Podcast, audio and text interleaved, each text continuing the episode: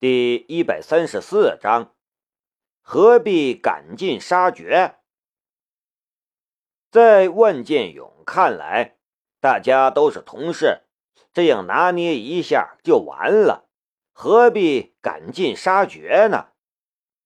但朱阳超不然，他似乎是非要把刘敏忠挫骨扬灰了不可。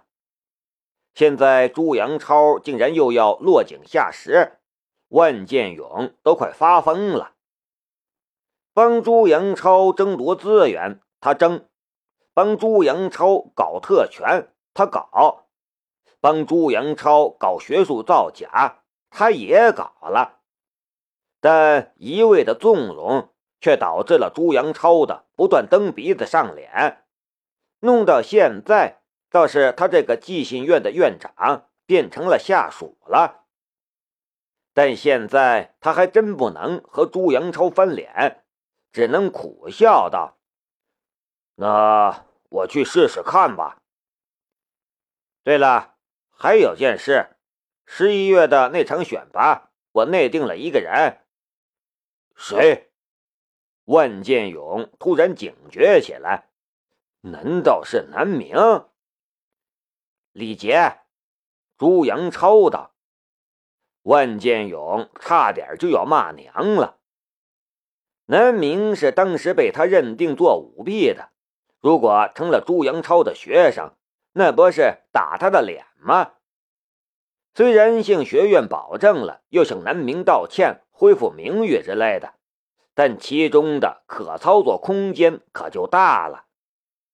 而若是李杰，也照样让他觉得麻烦。如果需要处理相关人员的话，李杰就是那个最应该被处理，偏偏处理不了的相关人员。他已经决定从现在开始冷处理李杰。这家伙害得他那么惨，怎么还能再帮他呢？好了，就这样吧。万建勇还想说什么？朱阳超已经啪一声挂了电话。我靠！万建勇差点把自己手中的电话丢了，一连串的国骂就已经飙了出来。奶奶的朱阳超，你说一句话那么轻松，你他娘的想要害死我呀？这是！挂掉电话的朱阳超拿起电话，随便按了几个按钮。说道：“小娟儿，你来我这里一趟。”不多时，一名女子走了进来，有些局促紧张的站在门口，低头问朱阳超：“老师，您叫我？”朱阳超站起来，向那女子走了过去，微笑道：“小娟儿。”我这身新定做的衣服怎么样？你觉得我下午穿这身衣服去参加先进科技工作者会议好不好？女子低下头，拳头紧紧握起，想要夺路而逃，脚下却又一动不敢动。再怎么昂贵考究的衣服，也无法掩盖那人身体上令人作呕的气息。突然间，他想到了一个消息，一抹冷笑出现，然后又被很好的掩饰了过去，变成了一脸的淡然。他抬头看着朱阳超，说道：“老师，我刚听到了一个不好的消息，刘敏忠教授的视觉研究所好像有转机了。”你说什么？满脑子欲望的朱阳超猛然一僵，听到刘敏忠的名字，就像是被一盆水从头上浇下一样，刚才的那点想法已经完全消失掉了。他声音淡然，但心中却有一种异样的报复的快感。他微笑道：“我听说新团队的一名成员就是刘敏忠的学生。”而有好多团队竞相投资他的团队，据说投资金额已经上亿了，条件非常优渥。有这位学生的帮助，估计资金不会再是问题了。这事儿对刘敏忠来说，其实算不上太大的契机。虽然说很多的教授到了后来没有研究能力了，完全靠自己的弟子，但一个信团队还算不上刘敏忠的依靠。听到这个消息，朱阳超摆摆手，说道：“你放心吧，他不过是个秋后的蚂蚱，蹦跶不几天的。一个信团队还没有和我硬扛的分量。”但他毕竟还是不怎么放心，又问道：“这个信团队，你有没有具体的信息？”小娟儿微微一笑。转身去了，看来这个老色棍暂时是没啥兴致了。不多时，当朱阳超看到了南明的身份时，眼睛突然亮了。那位传说中的刘敏中的弟子，竟然是他们寄信院的学生，而且就是上次那个参加编程大赛，结果最终因为不公正待遇。而失去第一名的南明，嘿嘿，刘敏忠啊，刘敏忠，你想不到我会出这招吧？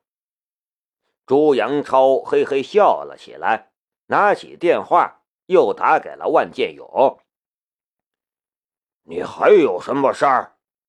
那边万建勇的语气很不好。万院长，我还有一件事要麻烦你。咱们学院那个叫南明的学生，我也想让他做我的学生。那一瞬间，万建勇满心的不满都不翼而飞。若不是隔着电话，他都要抱着朱阳超的丑脸狠狠亲上几口了。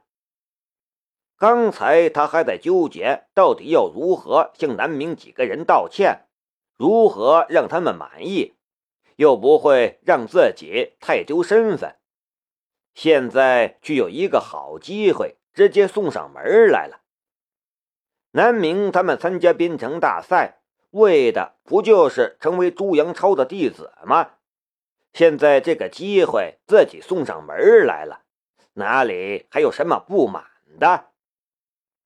当然，能得到这个机会的只有南明一个人，但其他俩人。本来就是陪太子读书的角色，给他们俩推荐几个到其他教授那里学习的机会，想必也能让他们满意了吧。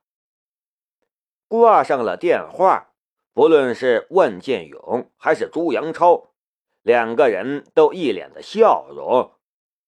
这事儿成了。从青阳市区到青阳大学的路上。一辆漆着知奇学架 logo 的别克车正在疾驰，后座上李杰正在打着电话。南明这个混蛋太阴险了，李杰只觉得心中一股怒气勃发，想要发泄，却怎么也发不出来。他做梦也没想到，信团队竟然有南明的参与。就南明那混蛋，除了逃课、偷懒和惺惺作态之外，还会什么？再联想到当初段志学被无人机逼落水中，他自己也差点坠湖的情形，哪里还不明白？这是南明明目张胆的报复。这种人太无耻了，竟然用这种可耻的手段。打击报复，而根据段志学的可靠消息，南明为了堆出来那最后神挡杀神、佛挡杀佛的恐怖无人机“混沌号”，竟然花费了上亿的资金。其实当初南明自己说的是二点七亿美金，折合人民币接近十七亿人民币了。不过李杰绝对不会相信。南明那无人机竟然值十七亿，傻瓜才会相信。但是如果没有一亿人民币，能堆出那样的无人机吗？那也不可能。在电话里，段志学冷笑道：“没想到陆振国竟然是这样的人。如果让我查到了这一亿人民币的来源，嘿嘿。”但这种狠话并不能让李杰觉得很轻松，他心中只觉得不公平。如果陆振国能给南明拿一亿，那为什么楚春辉不可以呢？楚春辉给他的不过是段志奇的悄悄帮助罢了，到现在为止，也不过是给他打通了一些关节，给他找了个没啥用的大公司支持，又给了他些许微不足道的物资支持罢了。譬如现在的这辆车。就是段志奇的知奇网络所赞助给他的。前面开车的那位，表面上是教他练车的教练，事实上就是他的专职司机，极为知情知趣儿，一口一个杰少的叫着，对他的吩咐无一不办的妥妥帖帖。虽然才给李杰开了两天车，李杰就已经觉得有点离不开他了。刚刚得到这辆车时，李杰高兴的都快飘起来了。他也是有车的人了。但现在想想，这辆车才三十来万，和南明的一亿比起来，又算得了什么？不公平！这不公平！这种压根儿就不公平的竞争，他怎么可能赢呢？段哥，你说？我该怎么办？李杰突然有点心灰意冷了。怎么办？再怎么艰苦，也必须撑下去了。老板不喜欢失败者，但更不喜欢的是轻言放弃的人。其实段志学心中也在拼命吐槽：该怎么办？我怎么知道该怎么办？如果当初我不出手帮你，老板也不会看我不顺眼。现在我帮了你这么多，你竟然还输了，输的那么惨，真不知道是你太弱，还是南明太强了呀！当段志学这么想时，突然有点心灰意冷，说道。老板下午还要参加一个先进科技工作者会议，我先去准备了。你先想想下一步要怎么做吧。